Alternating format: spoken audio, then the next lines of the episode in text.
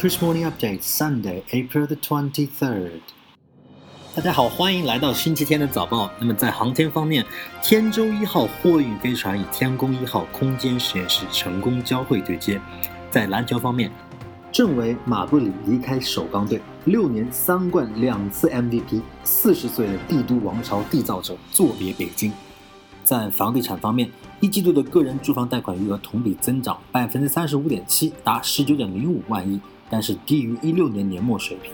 在武汉本地新闻方面，太空科创园项目签约仪式在汉举行，未来最大的探月工程特色科普基地将在武汉市蔡甸区落成。The Tianzhou 1 cargo spacecraft successfully completed automated docking with the orbiting Tiangong 2 Space Lab at 12:23 p.m. Saturday Beijing time. According to the Beijing Aerospace Control Center, it is the first docking between the spacecraft and the Space Lab.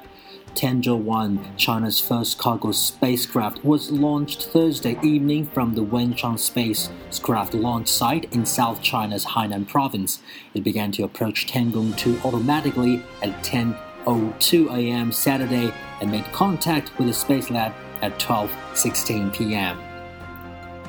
And star player Stephen Marbury will split from Beijing Shougang Ducks after negotiations failed to resolve a contract dispute. Marbury, who led the Beijing to win three CBA titles in six years, re signed with the Ducks on a three year contract in 2015, which gave the Ducks the option of hiring him as an assistant coach for the 2017 to 18 season after the Ducks failed to make the 2016 to 17 season playoffs in February. Marbury has repeatedly voiced his desire to play one more season in Beijing.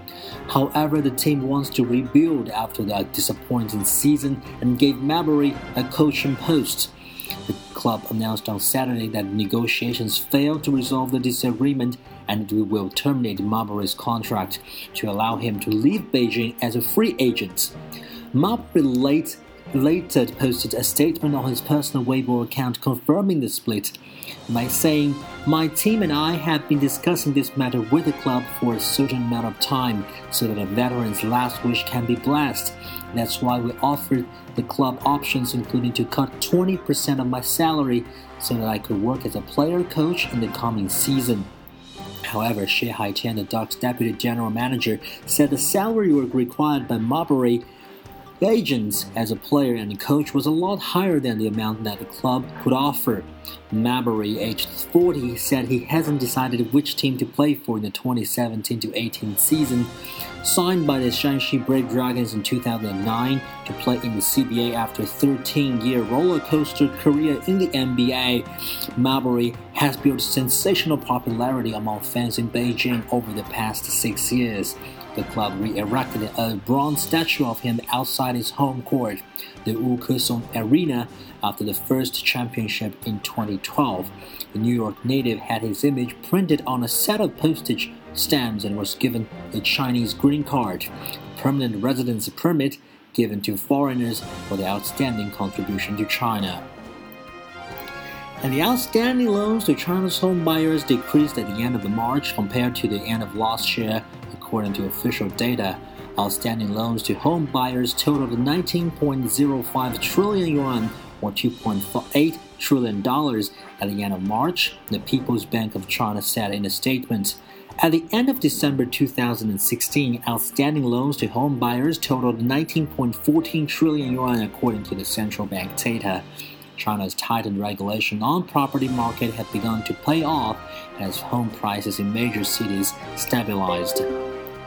Dozens of Chinese have implemented tougher cooling measures to limit price gains since mid March, following Beijing's unprecedented harsh curbs that lifted the down payment ratio for homes to 60%. Meanwhile, the central bank has urged banks to strengthen mortgage risk management and crack down on market irregularities, as such as fake divorces, to avoid high down payment requirements. It's, that's all for our Sunday update, and stay tuned for our update on the 24th.